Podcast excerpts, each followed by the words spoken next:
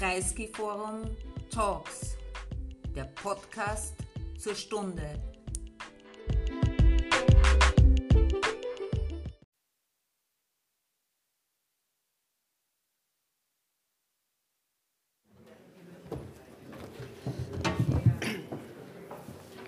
Sehr geehrte Damen und Herren, einen wunderschönen guten Abend.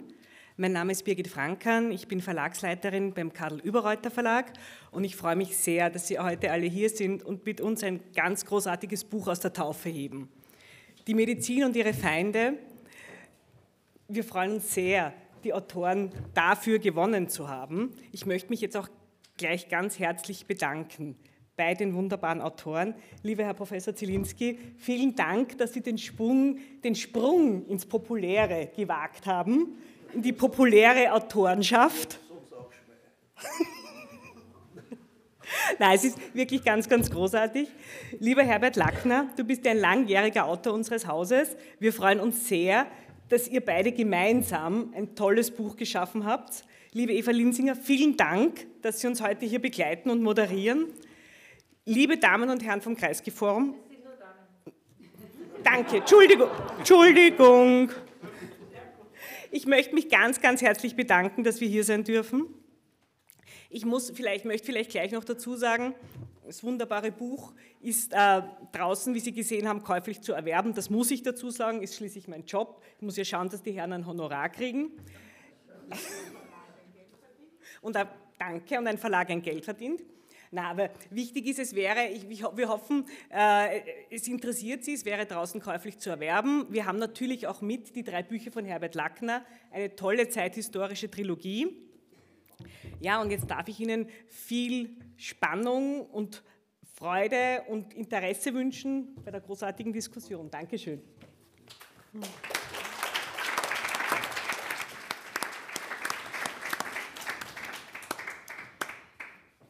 Dankeschön. Auch von mir herzlich willkommen. Schönen guten Abend. Ähm, es erübrigt sich zwar fast, die beiden Herren vorzustellen. Ich mache es trotzdem kurz, alphabetisch. Herbert Lackner, langjähriger Journalist. Deswegen, für alle, die sich wundern, sind wir auch per Du. Herbert hat gesagt, es glaubt uns kein Mensch, wenn wir heute am Abend tun, als ob wir bei Sie wären. Er war lange bei der äh, Arbeiterzeitung, dann lange Chefredakteur des Nachrichtenmagazins Profil. Seit er in Pension gegangen ist, bei ihm muss man wirklich sagen Unruhestand, ist er, schreibt er weiter, nicht nur journalistisch, sondern auch viele Bücher, historische Bestseller, Sachbücher und auch dieses Buch, soweit kann man sagen, ähm, ist nicht nur sehr informativ, sondern auch vergnüglich zu lesen erstmals in der Koproduktion mit Professor Zielinski, Ihnen allen bekannt als Mediziner, als Universitätsprofessor, der sehr viel Expertise einbringt. Wir wollen heute ähm, über dieses Buch diskutieren und haben äh, gesagt, wir beginnen ganz aktuell. Jetzt sorgen gerade Wahlergebnisse der MFG, der ähm, Impfgegner, Corona-Gegnerliste, für Aufsehen, die eigentlich gar kein Parteiprogramm haben, außer dass sie äh, Impfen für schädlich halten. Und was viele Leute wundert, sogar bei den Ärztekammerwahlen sind sie erfolgreich. Zuerst in Wien, dann in Niederösterreich. Sie beide haben jetzt ein Buch geschrieben über Wissenschaftsskepsis, über die Feinde der Medizin. Sind die Feinde der Medizin sogar in der Medizin zu finden und wie gibt es das? In der Medizin bist du zuständig. Ja, in der Medizin bin ich zuständig, leider. ja, ich glaube, dass das eine, ähm, eine verblüffende Tatsache ist. Allerdings, äh, wenn man sich mit ihr auskennt, ist sie nicht so verblüffend, denn warum sollen Ärzte nicht genauso wie Schauspieler, Autoverkäufer, äh, Eiskastenlieferanten nicht auch blöd sein dürfen? Ähm, das wäre ein Vorurteil. Natürlich gibt es dumme Ärzte. Äh, und natürlich gibt es Ärzte, die, sagen wir, eine gewisse Intelligenz, ein gewisses Intelligenzdefizit haben oder auch ein Bildungsdefizit haben. Und ich glaube, darum geht es in Wirklichkeit in der ganzen Geschichte. Ich glaube, wir haben, ähm, äh, wir haben insgesamt im Land ein Bildungsproblem, das sich auch in der Medizin durchschlägt. Wir haben, ähm, äh, und da habe ich die Ehre gehabt, das mehr oder weniger passiv begleiten zu dürfen, als äh, Rektor Schütz seinerzeit die, ähm, das Medizinstudium völlig geändert hat. Bis dahin waren wir, glaube ich, knapp vor Uganda oder hinter Uganda wahrscheinlich. Äh, jetzt hat sich das extrem viel gebessert. Natürlich ist die Medizin eine wissenschaftliche, eine wissenschaftliche Angelegenheit. Es ist nicht so, dass man in irgendeiner Art und Weise mit dem Studium fertig ist und die Sachen fertig unter Dach und Fach hat und die Sachen alle erledigt hat. Das hat man natürlich nicht. Sondern Wissenschaft, genauso wie medizinische Wissenschaft, bedeutet letztlich das Fortkommen und das Suchen nach der Wahrheit, nicht das, den Besitz der Wahrheit. Und das, Such, das Suchen nach der Wahrheit ist eine wissenschaftliche Angelegenheit, die man auch verfolgen muss. Denn es gibt kein Dogma, das nicht umgestoßen werden kann, allerdings mit ähnlichen und falsifizierbaren Methoden. Schon Popper hat das ja beschrieben.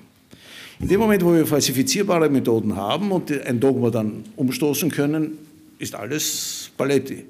Wenn wir aber Meinung statt Wissenschaft haben, dann haben wir ein Problem. Und ich glaube, dass manche dieser Herren und Damen ein Problem haben. Ich habe auch ein Problem, dass 12 Prozent der niedergelassenen Ärzte in Wien, glaube ich, war das bei der Ärztekammerwahl, 12 Prozent der niedergelassenen Allgemeinmediziner für, die, äh, für diese Impfgegnerpartei gestimmt haben, ist äh, ein bisschen erschreckend. Nicht? Ich glaube, 12 waren es, oder? Ja. Äh, und das ist ein bisschen erschreckend und 6 Prozent der, der, angestellten Ärzte, Fachärzte in den Spitälern auch, das ist ein bisschen hoch. In, äh, bei, es hat zwei Wahlen gegeben, wo die bisher angetreten sind, äh, in, in Oberösterreich und in, in Weidhofen an der Ips. Okay, Weidhofen an der Ips ist eine, eine mittelgroße Stadt in Niederösterreich. Äh, äh, dort haben sie, ich glaube, 17 Prozent oder so bekommen, in, in äh, Oberösterreich 6 Prozent. Es wird natürlich ein vorübergehendes Phänomen sein. Die werden sich nicht halten, die haben keine Tradition. Aber wenn man die dazu rechnet jetzt zur FPÖ, die 20 Prozent in den Umfragen hat und die haben jetzt bei Bundesumfragen 6 bis 7 Prozent, dann kommen wir auf diese 26, 27 Prozent, die etwa so der harte Kern der Wissenschaftsskeptiker sind. Das zeigt sich in allen Umfragen. 26, 27 Prozent sagen, zwischen 25 und 30 Prozent sagen, ah, Wissenschaft, das braucht man nicht. Ja, das ist in Österreich sagt leider mehr als die Hälfte, laut einer Umfrage äh, von, von Eurostat, also des Statistischen Zentralamts der, der, der, der, Europäischen Union. Die haben vergangenen Herbst eine Umfrage gemacht und knapp über 50 Prozent sagen, Wissenschaft hat mit meinem Alltagsleben nichts zu tun und sagen dir das, wenn du das wissen willst, auch in ihr Handy eine, ja, das auch mit Wissenschaft nichts zu tun hat ja, und, und, und, und nichts hat mit Wissenschaft zu tun. Ne? Und auch, auch leider, leider sehr tragisch, dass 30, 35 Prozent, ich müsste nachschauen, ungefähr in der Kategorie, der Österreicher und Österreicherinnen auch sagen, äh, ich will eigentlich gar nichts von Wissenschaft wissen, das interessiert mich auch gar nicht. Ja? Und das ist schon irgendwie bestürzend. Ne? Also die wollen gar nicht wissen, ob es irgendwas Neues gibt, was ja auch sie natürlich betrifft. Wenn sie zum Arzt gehen, wenn sie zu dir kommen, wollen sie auch natürlich das Allerbeste haben äh, für ihre, ihre, ihre, Krankheiten, klar. Nicht? Äh, aber sie haben nichts mit Wissenschaft zu tun. Tragisch. Es werden ja in dem Buch ähm, sehr anschaulich beschrieben, wie da Hippies, äh, Yogalehrerin neben Neonazis marschieren. Alle sind gegen die Impfung. Manches davon klingt fast hinreißend lächerlich, dass bei den angeblich bei diesen Demonstrationen dann flüssiges Pfizer versprüht wird oder noch schlimmer, dass durch den Kanal ins Wadel geimpft wird und sonstige arge Sachen. Das Schlimme ist aber, wie er auch im Buch beschreibt, diese Demonstranten, Demonstrantinnen haben fast ein Viertel der Bevölkerung hinter ja. sich. Woher kommt denn diese große Wissenschaft, Feindlichkeit, Skepsis?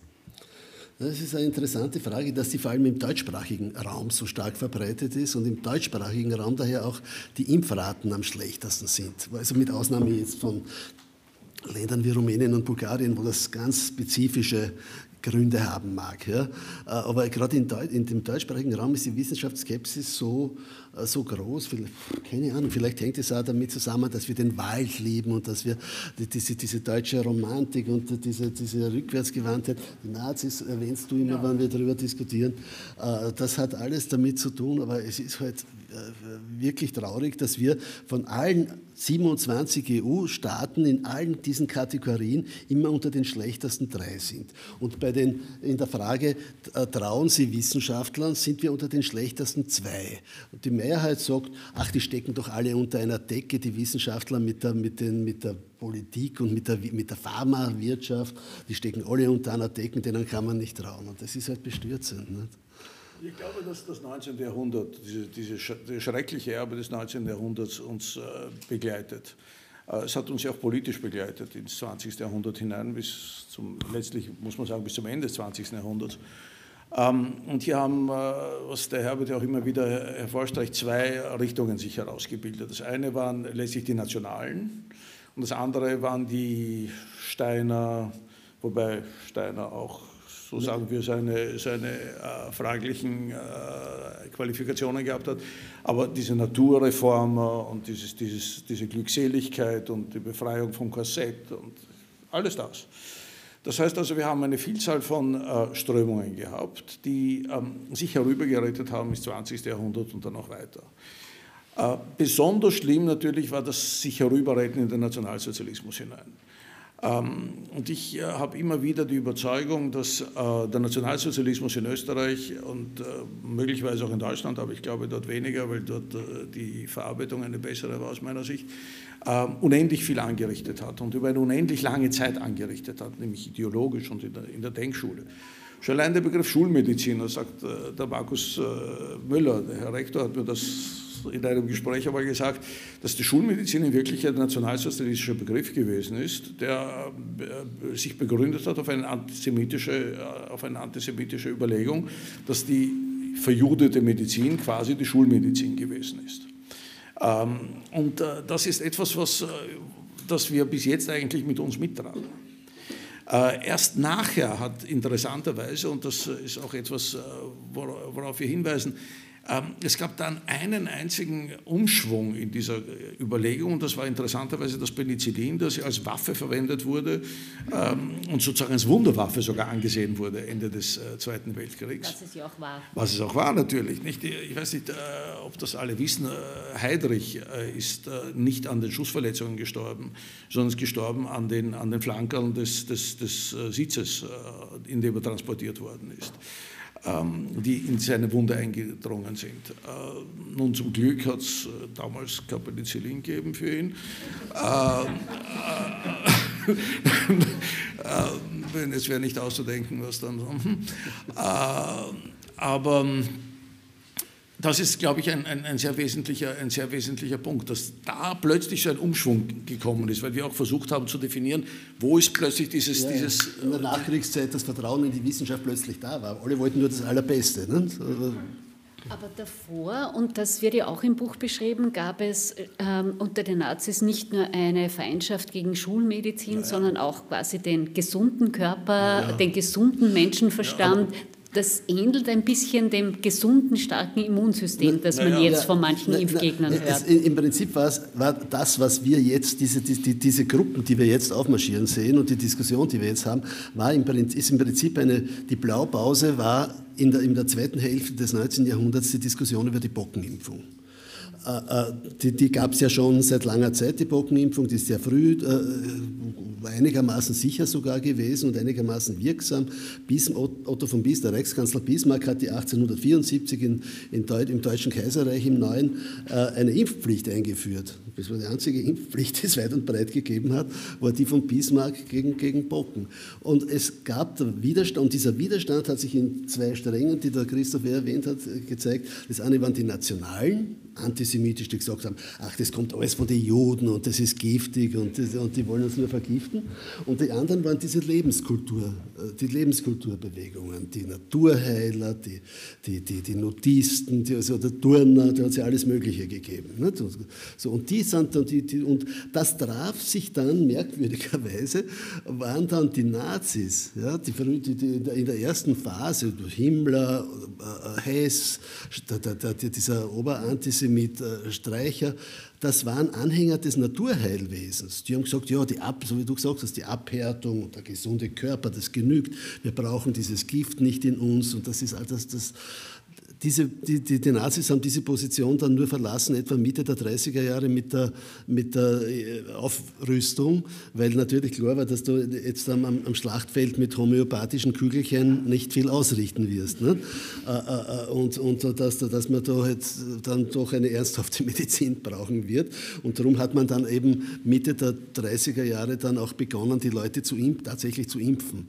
Während vorher in den Streicherzeitungen da im Stürmer und so gestanden ist, Gift und Jud tut nicht gut und so, so ähnliche Sprüche sind da verbreitet worden. Sehen Sie quasi Erben, Erbinnen in der jetzigen Debatte? Da argumentieren ja auch manche der ImpfgegnerInnen, Corona-Leugnerinnen, man braucht ja nur ein starkes Immunsystem oder auch ein Wurmmittel, je nachdem, auf jeden Fall nicht die Schulmedizin, auf jeden Fall nicht die Impfung, denn die schadet ja mehr, so die Diktion.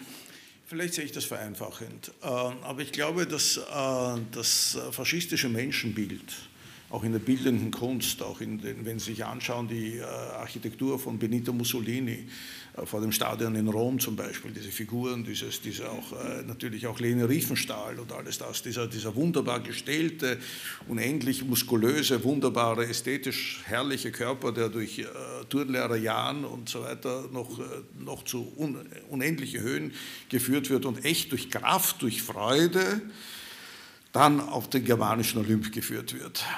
Und ich glaube, dass wir hier eine Situation haben, wo wir genauso diesem ganzen Wahn verfallen sind, dieses, dieses äh, wunderbaren Organismus, der alles bekämpft und sich über alles hinwegsetzt, was in Wirklichkeit ein völliger Quatsch ist.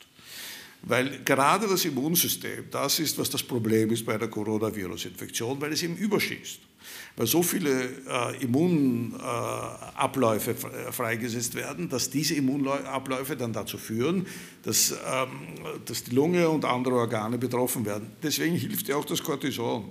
Das ist ja nicht sozusagen eine, Erfindung des, des, Jahres 2021, dass das Cortison hilft, sondern das haben wir schon verwendet in den 70er Jahren bei, bei, bei chronischer Polyarthritis. Ähm, auch aus demselben Grund übrigens, weil das Immunsystem überschießt. Das heißt also, wir fallen die ganze Zeit auf, oder wir, weiß ich nicht, aber manche fallen die ganze Zeit auf einen gewissen Quatsch herein, den sie sich selbst äh, einbilden, der, und siehe oben, eigentlich nicht begründet ist und keinerlei wissenschaftliche Begründung hat, sondern nur in irgendeinem Kopf entsteht und man sich fragt, wo ist dieser Kopf gewesen, als er hätte sich mehr aneignen müssen. Sie schildern im Buch sehr schön, manche hat ja diese doch sehr lautstarke, auch sehr vehemente Gegnerinnenschaft äh, gegen Corona-Maßnahmen, gegen die Impfung überrascht. Sie schildern im Buch sehr schön, dass Sie schon äh, früh 1992 Bekanntschaft gemacht haben. Damals ging es äh, um den Kabarettisten Hans-Peter Heinzel, den Sie behandelt haben. Er hatte damals Bauchspeicheldrüsenkrebs und damals haben Sie schon die Bekanntschaft des Arztes äh, Ricke Gerd Hammer gemacht, der dann später berühmt worden ist wegen des Falles Richtig. Olivia. Ja, genau da haben Sie schon von der germanischen Medizin ja. etc. Bekanntschaft gemacht. Vielleicht würden Sie den Leuten, die das noch nicht gelesen haben, im Gegensatz zu mir ein bisschen schildern, wie denn damals die, die erste, das erste ja, Auftreten dieser Gruppen war. Also der Herr Hammer ähm, war ein merkwürdiges Individuum, ähm, dem ich begegnet bin, also mit einer blutig geschlagenen Nase vis-à-vis -vis von mir im Club 2 gesessen ist, im damaligen und die arme Frau Dr. Seebohm, die eine sehr angesehene Kulturjournalistin war, äh, sich überfahren gefühlt hat, weil sie offensichtlich gefühlt haben muss, weil ähm, dieser Herr Hammer sich an keinerlei ähm, Konzepte gehalten hat. Äh, es saßen dann einige andere Herrschaften auch dort und der arme Hans-Peter Heinzel, der gerade aus dem Spital gekommen ist, hat versucht, alles zu kalmieren. Und der, der wirklich dumme Herr Hammer, hat äh, in außerordentlich simplifizierender Weise alles zu äh, minimieren versucht, was damalige Wissenschaft bedeutet hat. Sehr lustigerweise hat er mich damals mit großer Werbe gefragt, haben Sie jemals eine metastasierte Zelle im Blut gesehen? Nun, heute wissen wir, dass die zirkulierende Tumor-DNA einer der klassischen, einer der klassischen Nachweise von, von Tumoren ist. Ähm, das heißt, er war nicht nur blöd, sondern er war auch verhetzt, äh, dumm und verbrecherisch. Äh, deswegen ist er auch gesessen. Ähm, und meiner Meinung nach zu kurz.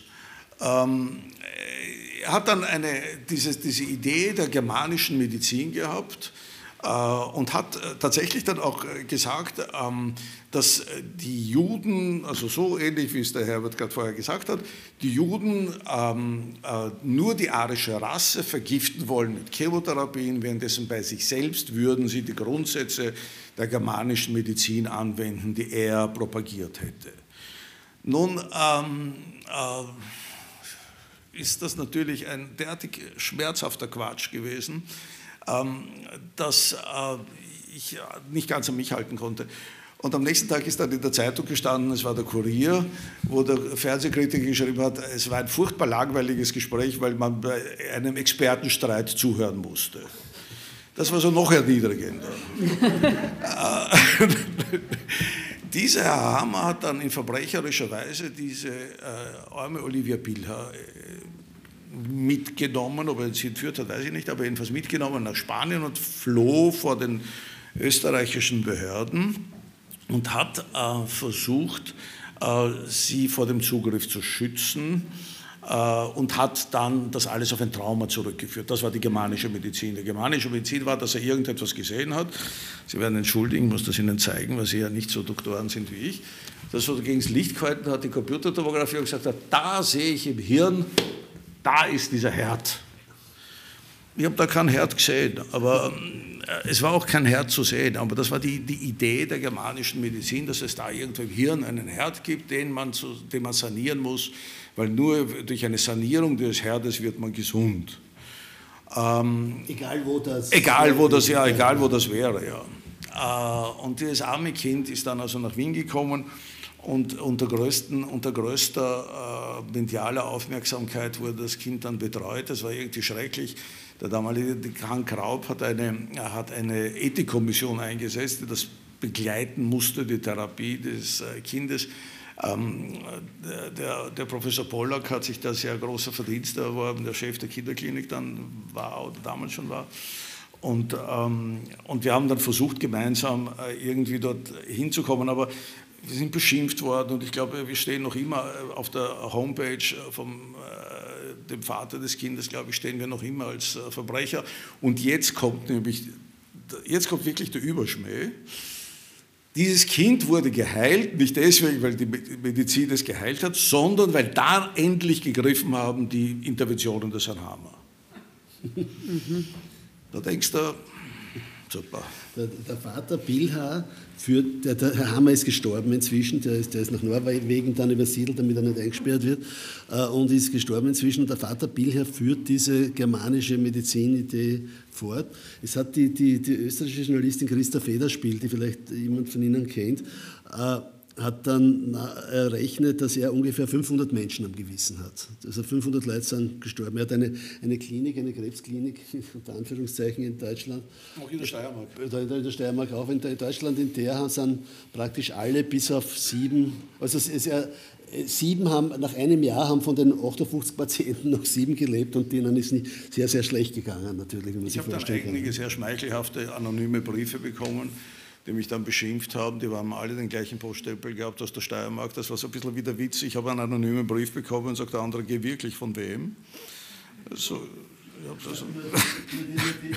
um eine gewisse, also den Bogen in die Gegenwart zu spannen, im Jahr 1992, also das war noch vor dem, vor dem Billhaar-Fall, äh, hat es im österreichischen Nationalrat eine, Anf eine Anfrage an die damalige Gesundheitsministerin gegeben und die Anfragerin war die grüne Clubobfrau Madeleine Petrovic, äh, die gesagt hat, ähm, Warum, Frau Ministerin, setzen Sie sich nicht mehr für die Medizin, das Medizinverständnis des Herrn Hammer ein, der nachweislich schon so und so viele Menschen von Krebs geheilt hat, während die, die Mediziner nichts zusammenbringen und der Herr Hammer äh, macht die alle gesund. Und hat da eine, eine wilde äh, Anfrage und jetzt tritt die Frau Petrovic, was, was man auch, was doch eine gewisse Logik hat für die Impfgegnerpartei auf am Heldenplatz und äh, bedient sich auch der Diktion der Rechtsradikalen, wenn sie sagt, da sieht, da, da hat sie gesagt bei einer dieser Veranstaltungen, da, ich sehe da niemand, der vom Schorosch bezahlt wird und niemand, der von der Pharmaindustrie bezahlt wird. Also das sind Argumente, da fragt man sich schon. Nicht? Und wie wir nichts zusammenbringen, äh, möchte ich äh, vielleicht kurz heranbringen. Es gibt jetzt eine Statistik, die herausgekommen ist, der, Überlebens, der Überlebensdauer an Krebs. Da kenne ich mich nämlich wirklich aus. Ähm, äh, sonst weiß ich nicht, aber da kenne ich aus. Äh, in fünf Jahren hat die Sterblichkeit bei Männern um 6% abgenommen, bei Frauen um 4%. Der Unterschied beruht darauf, dass Männer noch immer mehr rauchen als, als, als Frauen. Ähm, das heißt also, äh, das ist zum ersten Mal, dass wir es erleben, dass die Sterblichkeit an einer derartig aggressiven Erkrankung abnimmt. Das nur dazu, was Wissenschaft alles kann. Auch das wird im Buch beschrieben ähm, und du hast es schon kurz erwähnt, Herbert, dass gerade die ganz moderne und wirklich sehr heilsame wie Genforschung besonders suspekt ist. Also es gibt in Österreich eine ausgeprägte Skepsis. Gemeinsam mit Griechenland ist Österreich in der Wissenschaftsignoranz auch äh, immer ganz vorne dabei zu finden. Wissenschaft wird als elitär empfunden und das spielt sich auch, manchmal spiegelt sich das auch in der politischen Debatte wieder, nicht nur bei der FPÖ, nicht nur bei so ähm, Querschlägerinnen wie der Frau Petrovic. Ihr beschreibt im Buch auch den Landeshauptmann Haslauer, als es um den Lockdown ging, der lustige Antivirologenwitze gemacht hat. Ja, na, der Hasler, weil ich den, der Hasler ist also ein Vertreter des, dieses, dieses Wissenschaftspopulismus, also Wissenschaftspopulismus, Antiwissenschaftspopulismus, der da ja wörtlich dann gesagt hat, irgendwie, die Virologen wollen ja äh, eigentlich nichts anderes, als dass die Leute äh, daheim sitzen und verhungern und, und vor Fadess sterben. Darum, darum darf man ihnen nicht glauben. Also das ist, das ist schon sehr, sehr, sehr traurig. Äh, aber das mit den Genen, es ist ja man glaubt es ja nicht, wenn man in einen Supermarkt geht und dort liegt ein Gemüse oder irgendwas anderes eingepackt in, den, das Nylon und da ist dann ein Pickel drauf und da steht drauf genfrei. Ja. Und du denkst, aha, das ist ganz, eine ganz neue Erfindung. Das müsste ein Stein sein dann oder irgend sowas, was, was da einpackt ist. wahrscheinlich. Also es gibt, durch, dieses, durch dieses seinerzeitige Volksbegehren ist da natürlich auch viel, da ist wahnsinnig viel Unfug verbreitet worden äh, das war, wann war das? Ende der 90er Jahre? Ne? Das war eines der erfolgreichsten. Das war eines der erfolgreichsten, weil auch ein paar hunderttausend, etliche hunderttausend Unterschriften gehabt. Und, äh, die, und da ist natürlich auch wahnsinnig viel Unsinn verbreitet worden. Und es gibt wahnsinnig viele Menschen, die glauben, dass Gene giftig sind oder äh, keine Ahnung, was sie, was sie glauben, aber was sowas ähnliches. Und, und äh, in dieser, in dieser äh, Umfrage, die ich schon zitiert habe, äh, sagen 40 Prozent gehen biologische und Gen, Genforschung kann nur zu Unheil führen. In, Öst, also in Österreich sagen das 40 Prozent. Und das ist natürlich schon äh, eine erschreckende, eine erschreckende Geschichte, wenn man weiß, was, was, was, was das viele dieser Erfolge, die der Christoph erwähnt hat, äh, ja darauf, auf, gerade auf dieser Forschung fußen. Ne? Und der Großteil der Erfolge, zum Beispiel, also ich möchte noch einmal meine Disziplin erwähnen, der Großteil der Erfolge fußt auf dem Cancer Genome Project der eine Konsequenz war aus dem, äh, also die Konsequenz, das war der Cancer Genome Atlas, dass wir wissen, wie viele, dass es so und so viele Moleküle gibt, die Krebszellen am Laufen halten und dass es Medikamente jetzt gibt. Das wurden, glaube ich, seit dem, der Herr Rektor Müller wird das viel besser wissen, aber ich glaube, seit dem Jahr 10 waren es 100 Medikamente allein in der, in der Onkologie die gezielt auf solche Moleküle äh, äh, wirken und damit auch das Überleben verlängern. Das heißt also, da sieht man, was für einen Quatsch, äh, einem Quatsch so so viele Menschen aufsitzen. Denn wenn sie erkranken, dann wollen sie es haben. Das, das war, ich, ich, muss das Zitat von dem Haslauer nachliefern. Das ist so, also Haslau im November 2021, noch nicht so lange her, also, hat dann, also sein Bundesland war schwer heimgesucht von, von, von Corona damals schon. Und er hat also strikt alle Maßnahmen ausgeschlossen mit den Worten, den Virologen wäre es am liebsten, wenn jeder einzelne Salzburger und Oberösterreicher in ein Zimmer eingesperrt ist, weil da kann er sich nicht anstecken und kann niemand infizieren. Er wird dann halt leider aus Depression sterben oder verhungern oder verdursten. Man, für einen Landeshauptmann auch nicht. Kein schmückendes, kein schmückendes Zitat. Das führt uns zu einer ganz grundsätzlichen Frage. Wir haben es jetzt von verschiedenen Seiten beleuchtet, aber warum hat Wissenschaft so einen geringen Stellenwert? Also ich glaube, dass wir das, ähm, dass wir das äh, sehr unterscheiden müssen, bei wem und wie und wo. Ähm, ich fange mal von oben an. Erstens glaube ich, dass ähm, Wissenschaft äh, viel zu wenig öffentlich gefördert wird. Und ich möchte sogar eine, jetzt vielleicht eine polemische, aber vielleicht äh, Meinung sagen, ich bin mir nicht sicher, ob jeder Wissenschaftsminister weiß, was Wissenschaft bedeutet. Ich bin mir sogar sicher, dass nicht jeder Wissenschaftsminister weiß, was Wissenschaft bedeutet. Es gab einmal einen Wissenschaftssprecher, der hat Brauneder geheißen. Der war der Wissenschaftssprecher der FPÖ und auch irgendein Nationalratspräsident. Erster, zweiter, dritter, weiß ich nicht mehr. Der war dritter und er war Verfassungshistoriker. Genau, nein, nein, der war Rechtshistoriker. Rechtshistoriker. Rechtshistoriker. Ja. Und den haben wir einmal eingeladen in die Gesellschaft der Ärzte. Wolfgang, ich glaube, du wirst dich erinnern. Den haben wir mal eingeladen in die Gesellschaft der Ärzte äh, vor irgendeiner Wahl, um zu fragen, ähm, welche Partei steht wofür. Und daraufhin hat der Herr Brauneder, der ein Professor war für Rechtsgeschichte und so weiter, gesagt, ich weiß nicht, was Sie wollen. Wollen Sie jetzt für jede Zeile fünf Schilling haben, die Sie schreiben? Dagegen ist das Zitat vom Haslauer ein Lehrkerl. Das heißt also, ich glaube, dass Wissenschaft als solche viel, viel zu wenig gefördert wird. Es gibt hier niemand irgendetwas auf wissenschaftlichen Fortschritt. Ich sage es, wie es ist. Es gibt so Staatswissenschaftler, ähm, mit denen halt, was ich, mit denen man Fußball spielt oder so irgendwas und dann kriegen sie was dafür, aber nicht deswegen, weil sie so gescheit sind, sondern weil sie so gut Fußball spielen. Ähm, und das ist es dann auch schon. Wenn man weiter hinuntergeht, wenn man sich das so überlegt, dass jeder Landeshauptmann so stolz ist, dass er dann eine Universität hat, die dann anderen Universitäten letztlich das Geld wegnimmt, ohne selber so grandios äh, Werke zu vollbringen, dass man dann im wissenschaftlichen weil man kann ja alles im Internet nachsehen, im wissenschaftlichen Diskurs dann die großen Publikationen findet, gar nicht. Und die dann, äh, was ich, die Universitätsklinik um 16 Uhr sperren, weil leider die Computertomographie zugesperrt wird. Ähm, dann muss man natürlich sagen, die Sache beginnt dann ein bisschen schon heikel zu werden und fast gefährlich zu werden.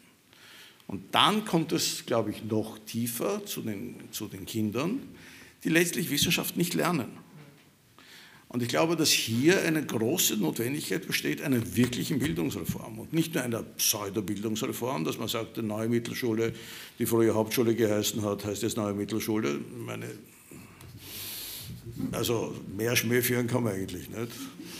Ähm, sondern es gehört tatsächlich eine, eine tatsächliche Bildungsreform her, wo wir uns überlegen, was ist zeitgemäß. Mein jüngster Sohn ist 26 Jahre alt und ähm, sein Lehrplan hat sich nicht sehr unterschieden von meinem. Ähm, ja, es gibt kaum eine ordentliche Biologie, es gibt äh, kaum eine ordentliche, äh, leider gibt es auch keine, kaum eine ordentliche Zeitgeschichte. Ähm, es gibt kaum, eine ordentlichen, kaum einen ordentlichen Zugang zu den, äh, zu, zu, zur modernen Welt. Und ich möchte vielleicht das nur als Beispiel sagen, ich bin schon fertig. Ja, mein Sohn hatte äh, eine Zeichenlehrerin, ähm, die so gepierst war und so ganz, ganz cool war und tätowiert und alles. Und ich habe mir gedacht, cool, die, hm, die den Kindern beibringen, wirklich was moderne Kunst, das Leibert. Und bin immer, ich bin immer mit meinen Kindern, ähm, auch mit meinem Sohn Lukas, bin ich immer ins Museum gegangen und habe denen so gezeigt, irgendwie, kann halt nicht anders. Also so schaut also halt moderne Kunst aus. Und daraufhin hat der Lenny ein einen violetten Baum gezeichnet in einer Winterlandschaft. Daraufhin ist die gebirste, getatutete gekommen und gesagt, so ein Blödsinn, seit wann sind, Winter, äh, sind Bäume im Winter violett? Ja, der ist ein Baumzeichner. und genau das Gleiche passiert mit der Biologie. Äh, und aus. Die, jetzt, auf deine Frage, Eva. Äh, es gibt in Österreich einen Begriff, der offenbar hier zu, in Österreich weit populärer und wichtiger ist als in vielen anderen Ländern. Und das ist der Begriff, und der schlägt Wissenschaft in vielen Bereichen, das ist der Begriff des Hausverstands. Der Hausverstand ist in, ist in Österreich was ganz, ganz Wichtiges und es ist kein Zufall, dass eine große Handelskette ewig schon rumrennt mit dem Hausverstand als, als Einkaufswerbung, als, als, als Werbung. Es, gibt da, es hat eine, eine Wiener Forschergruppe mit dem äh, Austrian Corona Panel Project 1500 äh, Befragte äh, versucht zu eruieren nach dieser ernüchternden Eurostat-Erhebung da im vergangenen Herbst und hat versucht zu eruieren, warum ist es in Österreich so. Sind folgende Ergebnisse rausgekommen und das ist schon ein bisschen beunruhigend. Also den Satz, was die Einf es, gibt, es sind immer Sätze vorgegeben worden und den kann, konnte man zustimmen oder sie ablehnen.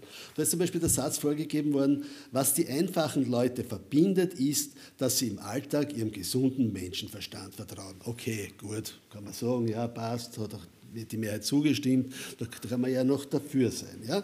So, dann ist aber ein bisschen brenzlig geworden. 27 Prozent waren der Meinung, wir sollten uns mehr auf den gesunden Menschenverstand und weniger auf, wissenschaftliche Studien verlassen. Also, hm, wenn ich eine wenn ich eine wirklich ernsthafte Erkrankung habe, gehe ich lieber zum Christoph als äh, zum Billa, nicht? oder zum, oder zum oder gesunden Menschenverstand. Nicht? Also das, das, das, ist, das ist absurd. Ja? Und, und, und die behandeln sich dann halt selber mit irgendwelchen Umschlägen, kalten und warmen Umschlägen. Und das wird halt dann natürlich nicht besser. Und dann ist ein weiterer Satz vorgegeben worden, der heißt, Wissenschaftler sind ohnehin nur auf ihren eigenen Vorteil aus und den haben, haben auch nur immer ungefähr 20 Prozent zugestimmt. Ist jeder Fünfte äh. Die Wissenschaftler, die, die wollen ja gar nichts äh, äh, erforschen, sondern die wollen ja nur verdienen. Das ist halt schon eine Grundlage für, eine, für, diese, für diese Wissenschaftsfeindlichkeit und Ablehnung. Wobei ich auch die Wissenschaft nicht ganz exkulpieren kann, weil die müsste sich auch besser verständlich machen. Ne? Die müsste sich besser mitteilen, natürlich auch, weil sehr viele Leute haben offenbar das Gefühl, Wissenschaft ist nur was für die Eliten. Da unterhalten sich die Eliten über Sachen, die wir eh nicht verstehen. So was hermetisch ja, abgerichtet. Was hermetisch abgerichtet. Äh, äh, das ist ja besser geworden, also, aber nicht lange noch besser geworden. Ich kann mich erinnern, wir haben im Profil 1997 oder 98 als erstes Printmedium überhaupt eine Wissenschaftsseite eingeführt. Ja, und das ist noch nicht so lange her. Da waren die Vorreiter. Der Robert Buchacher hat damals diese Wissenschaftsseite gemacht. Ja das, man nicht, das, das, ist noch nicht so lange her. Seither ist viel passiert. Es gibt Wissenschaftsmagazine und alles Mögliche. Gehen wir vielleicht Aber ganz kurz noch einmal weiter zurück. Es war ja auch Österreich schon weiter. Es wird im Buch beschrieben, dass äh, unter Maria Theresia, Kaiserin, es erste Impfkampagnen gab. Jetzt nicht nur aus Herrenmotiven, natürlich ging es auch immer um die Thronfolge und um die Sorge, raffen uns die Bocken womöglich alle möglichen Thronfolge hinweg. Deswegen gab es Impfkampagnen, es gab äh, Belohnungen für Ärzte, Ärzte, Ärztinnen, glaube ich, gab es damals noch nicht, die besonders viele geimpft haben. Es gab Prämien, es wurde auch in der Wiener Zeitung veröffentlicht. Die Namen wurden veröffentlicht. Wer es besonders viel geimpft hat, ist in der Wiener Zeitung gestanden. Lobend erwähnt worden. Es gab dann schon 1802, habe ich aus dem Buch gelernt, erste Impfstraßen in Österreich. Man war eigentlich schon relativ weit. Es gab aber auch die Gegnerschaft. Es gab eine Zeitung namens Impfgegner und es gab natürlich dann auch Andreas Hofer, der dagegen war. Also wir haben jetzt viel über die Nazis und diese Folgen gesprochen. Wie, wie prägend war denn das? Also Anti-Kaiserinnenschaft, Andreas Hofer, wie sehr wirkt denn so etwas bis heute nach? Die, die Impfung ist immer von oben äh, gekommen eigentlich und die, die Herrscherhäuser in Europa haben die, die Bockenimpfung sehr forciert, weil sie Angst um den Erhalt der Dynastie hatten. Von den 16 Kindern der Maria Theresia sind sechs an Bocken erkrankt äh, und drei gestorben. Äh, im englischen Königshaus detto. Und die Maria Therese hat natürlich Angst gehabt, dass ihre beiden Söhne Josef und Leopold auch an den Pocken sterben und hat eben forciert diese damals schon wirksame äh, Inokulation, wie man das genannt hat. War noch gefährlicher Meine natürlich. Schwiegertöchter sind gestorben. Bitte? Beide Frauen von Beide Josef sind gestorben. Sie selber auch erkrankt. Ja, ja. Sie, sie, hat ja die Spiegel dann entfernen lassen in der Hofburg. Ja, wegen der Narben. Ja. So mit den Andreas Hofer, das ist auch so eine Geschichte. Die, also, nach der Schlacht bei Austerlitz hat Napoleon Bayern äh, äh, bekommen und äh, Bayern, Bayern bekommen und Bayern hat, wurde zur Belohnung, weil die Bayern an seiner Seite gekämpft haben, haben sie Tirol bekommen. Nun hat ihn, Napoleon war nicht nur ein Feldherr, der Europa erobern wollte, sondern auch ein Modernisierer ein bisschen. Und der hatte, eine, der hatte eine Impfpflicht in Frankreich eingeführt, in allen seinen Vasallenstaaten dann auch gegolten hat, unter anderem auch in Bayern. Und da die Bayern Tirol übernommen haben, hat dann auch in Tirol die Impfpflicht begonnen. Und das war der Tropfen dann, der Tropfen, der das Fass zum Überlaufen brachte. Und der, der, ein, ein, ein, ein, äh, ich glaube, ein Jesuit war das, oder äh, ein, Pfarrer jedenfalls, äh, hat dann von der, namens Haspinger, hat also dann gesagt, also das geht jetzt nicht mehr, da wird uns der Protestantismus einge, eingeritzt. Nicht? Also es war damals schon das Bild, dass dir etwas äh, einge eingeritzt wird äh, mit der Bockenimpfung. Das ist, damals ist das auch geritzt worden, so wie bei uns allen da, äh, äh, ist es damals auch geritzt worden und man hatte, das, das, man hatte Angst, dass den braven katholischen Tirolern da der Protestantismus einge, eingepflanzt wird. Und das hat dann so das Fass zum Überlaufen gebracht und dann ist dieser Aufstand dann, der, aus, aus, vielen anderen Gründen auch. Es wurden bestimmte Riten verboten und, und, bestimmte Feiertage verboten. Aber das hat dann das Fass zum Überlaufen und dann hat es diesen Andreas Hofer Aufstand äh, gegeben. Äh, der Hofer hat, war eine Zeit lang ganz erfolgreich und hat dann in Innsbruck so eine Art katholische Taliban-Herrschaft äh, errichtet. und, und, also da gibt es Beispiele, also die haben sogar Judenhäuser gestürmt, also es war nichts besonders nichts Gutes. Und ja, dann wird abgeschnitten, den Frauen. Den Frauen die Haare abgeschnitten und alles Mögliche. Nicht? Und dann mussten sich verhüllen und so. Aber ist quasi der Widerstand oder der Protest gegen Impfung auch immer ein Protest gegen, ich zitiere es jetzt bewusst so, die da oben, die Eliten, was immer damit gemeint ist? Ja, aber das ist ein bisschen nach dem Motto der Mama zum Trotz steche ich mir jetzt ins Auge aus. ähm, und äh, das ist schon richtig so, was Sie sagen. Ich glaube auch, dass das ein Protest ist, aber ähm, es ist schon eine große Portion an Wahn dabei und auch eine große Portion Angst, an Angstneurose. Ähm, ähm, ein Wahn, glaube ich, ist äh, durchaus auch, wie gesagt, äh, eine, eine, eine, meiner Meinung nach eine repräsentative Portion. Denn wenn ich mir so manchmal die Demonstrationen anschaue und dann die, die Statements, die auf diesen komischen Bühnen abgehalten werden, dann würde ich die Redner nicht alle für ganz dicht ansehen. Also ich würde schon sagen, der eine oder andere hat da schon einen Wahn. Oder er schützt ihn vor aus politischen Gründen, weil die anderen, die ihn wählen, auch einen Wahn haben. Und dass es daher opportun ist, wenn er so tut, als ob er einen Wahn hätte. Es ist halt leider auch so, dass, dass das auch politisch, ich meine, das muss man halt schon sagen, auch, dass das auch politisch geschürt wird. Wenn man, ich meine, du weißt selber, die, die Profile einige Geschichten gemacht dazu.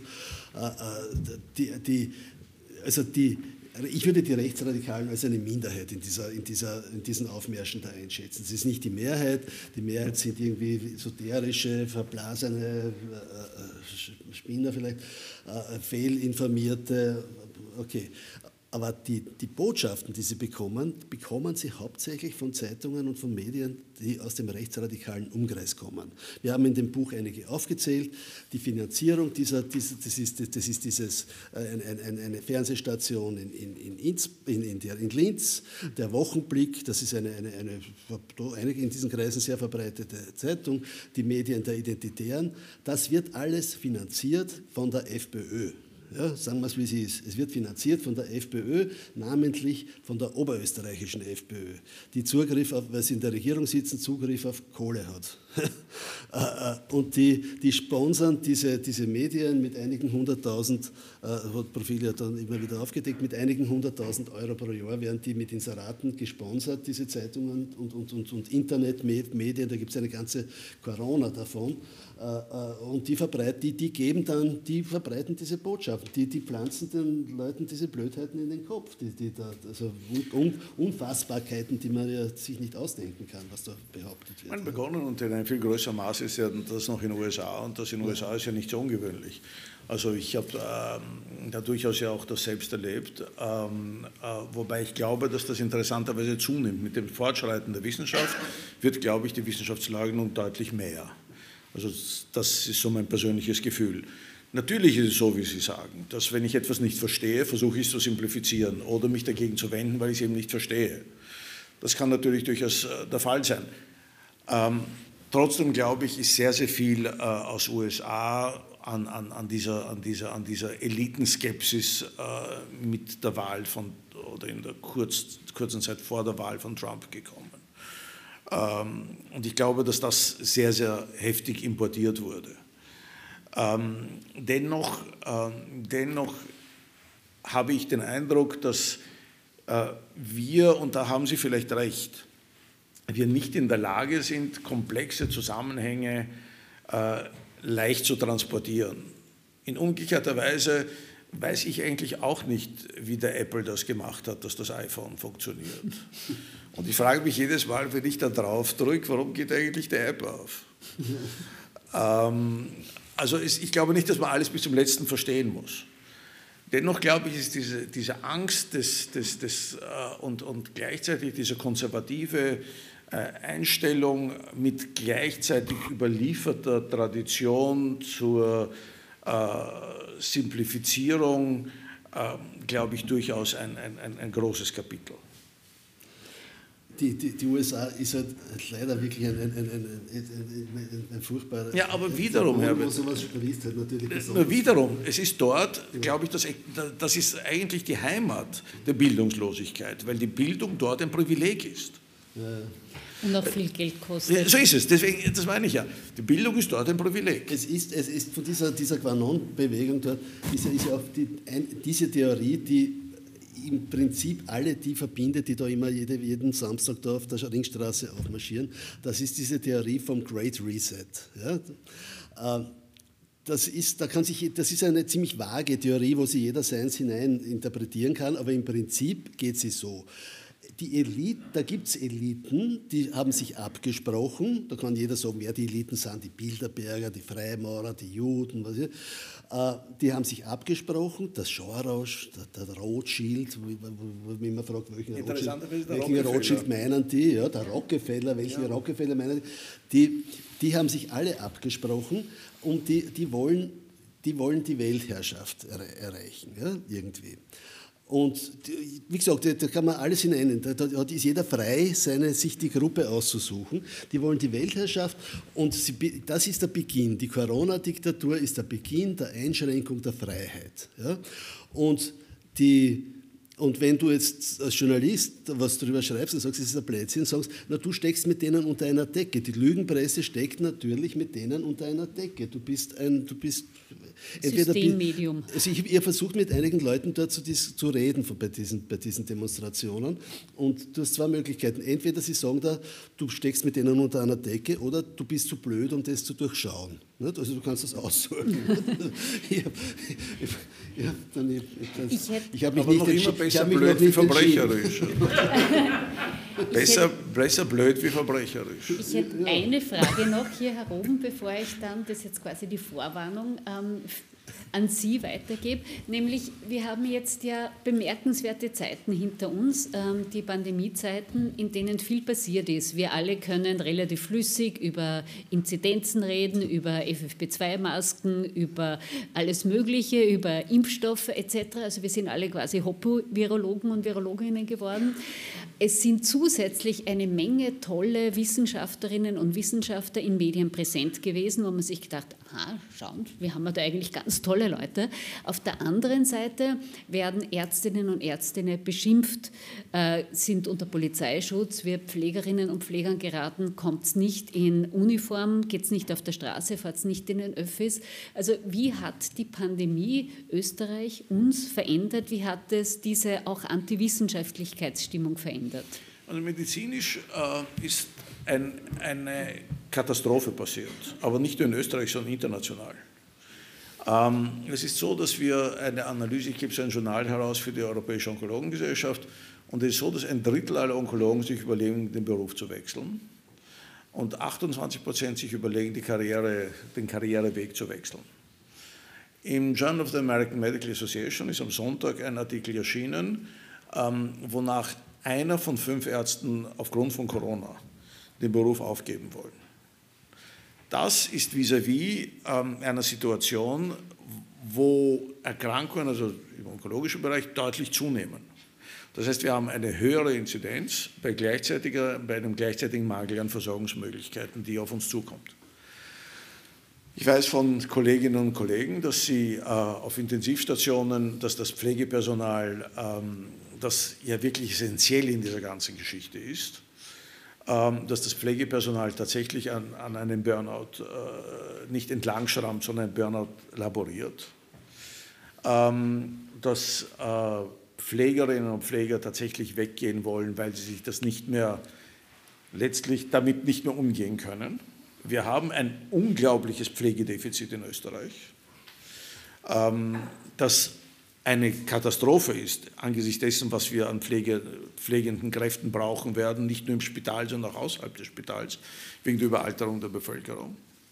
Das heißt, in Wirklichkeit haben wir hier ein Erdbeben, das wir noch gar nicht, mit, das wir noch gar nicht verstanden haben.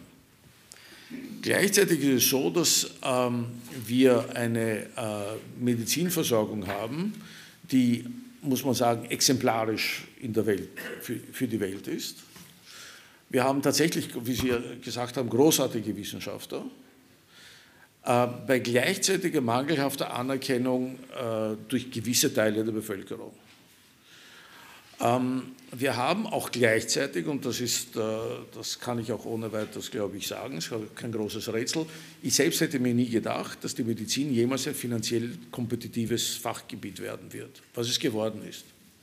Wir wissen, dass sehr begabte Leute, gar nicht so weit weg von hier, 400, 500 Kilometer in Berlin bereits, sehr hohe Gehälter bekommen, weil die Charité zum Beispiel diese Leute haben möchte, weil sie Aushängeschilder sind. Wir sind noch nicht so weit und in Wirklichkeit haben wir letztlich eine Plus-Minus-Mangelverwaltung, je danach, wie man es verhandelt und je danach, wer vis-à-vis -vis sitzt. Also ich sehe hier ein extrem düsteres Bild, muss ich ehrlich sagen, das noch verdüstert wird durch eine ähm, Migration, die jetzt auf uns zukommt, wo wir menschlich äh, aufgefordert sein werden, Hilfe zu leisten aber wo letztlich eine Stadt in der Größe von Graz in der Zahl der Bevölkerung, die auf uns zukommt, ähm, zu uns kommen wird, die medizinisch unterversorgt ist. Dort in der Ukraine sind etwa 12 Prozent aller Kinder Masern geimpft. Äh, wir haben eine horrende Zahl an Tuberkulosen, horrende Zahl an therapieresistenter Tuberkulose. Also ich glaube, dass das ganze Desaster erst anfängt. Ja, äh, die, die Erkenntnis, dass äh, ein Viertel bis ein Drittel der Bevölkerung sich der Wissenschaft verweigert, äh, und dass es so weit gekommen ist, dass Ärzte und, und, und, und Pfleger und Pflegerinnen äh, und Ärztinnen äh, sich verstecken müssen und unter Polizeischutz das Haus verlassen, ist, ist, ist absurd. Wie weit ist es gekommen? Das waren angesehene Berufe natürlich und, und, und geschätzte Berufe und nun, sind wir innerhalb relativ kurzer Zeit, zwei Jahre, in zwei Jahren sind wir dort angelangt, wo wir jetzt sind. Wir haben da einige Beispiele auch drinnen. Und, und wo wir Leute haben, die also den, den größten Unsinn, äh, also man glaubt es ja nicht, nicht, Also ich will nur das Beispiel, weil wir gerade über die USA zuerst geredet haben, von den Echsenmenschen, äh, von, von den Echsenmenschen erzählen. Es gibt eine, die, die dümmste Theorie, die, die da auch herumgetragen wird, sie ist die von den Echsenmenschen. Es leben in den Höhlen unter uns, leben, leben Echsenähnliche Menschen, Ex, äh, Geschöpfe, die, die, sich, die sich paaren mit Echten Menschen und da kommen dann für uns nicht erkennbare Echsenmenschen heraus und die beherrschen die Welt. Die, die, die, zum Beispiel sind die Familie Bush, das englische Königshaus und so weiter. Die, Frau Merkel, die Frau Merkel, Echsenmenschen und Prinzessin Diana musste sterben, weil sie denen draufgekommen ist, dass sie Echsenmenschen sind. So, jetzt glaubt man, das sind Verrückte, ja, jetzt glaubt man, das sind Verrückte, aber 5% Amerik 5% der amerikanischen Bevölkerung glaubt das. Ja? Also das ist immerhin einer von 20. Wenn wir so einen Saal dann sind wir da von 100 Leuten, haben wir immerhin 5, die das glauben würden. Ja, ich bitte die Hand zu heben. Zeig dann bitte auf. Will sich, will sich vielleicht einer davon melden? Es gibt, also da, es ist, es ist, es ist, es ist das sind die, gefährlich, die geimpften Echsenmenschen sind die gefährlichsten. Man muss auch sagen, zum Beispiel, äh, ich meine nicht, dass ich jetzt irgendwelche familiären äh, dynastischen Gedanken hätte, aber Robert Kennedy ist so einer, der davon lebt. Das ist der, der direkte Sohn vom erschossenen Robert Kennedy. Robert Kennedy. Das ist einer der Anführer dieser Bewegungen dort. Ne? Wir haben da ein, ein, eigenes Kapitel über diese, wer, wer von denen profitiert. Da gibt es Profiteure. Ne? Da gibt's Und es gibt sehr wohl die verdienen Profiteure. Millionen pro, pro Jahr mit, mit jetzt. Da ist auch sehr viel Geld unterwegs. Ne? Einer, der, einer der Prominentesten ist der Robert Kennedy. Ne? Es gibt sehr wohl Profiteure und ich glaube, das ist auch sehr wesentlich zu sagen. Also man soll nicht nur glauben, dass das nur naive, blauäugige, dumme Menschen sind, ganz im Gegenteil. Es ist auch ein also, Geschäft. So ist es. Es ist auch ein riesiges Geschäft. Und wenn man sich anschaut, wie Alternativmedizin oder Komplementärmedizin verkauft wird, dann muss man ehrlich sagen, weiß man, woher vieles davon kommt. Vielen, vielen Dank, sage ich jetzt allen Zuseherinnen und Zuseher, die via YouTube dabei waren. Ähm, wir hier machen weiter. Ich sage es jetzt gleich, wir machen nur eine einzige Fragerunde. Ich werde die Fragen sammeln und dann die beiden Buchautoren bitten, sie quasi gesammelt zu beantworten. Also wer etwas fragen will, möge das bitte jetzt tun, denn eine zweite Runde gibt es nicht. Es gibt auch kein Mikrofon aus ähm, Corona-Gründen weil man sonst immer desinfizieren müsste.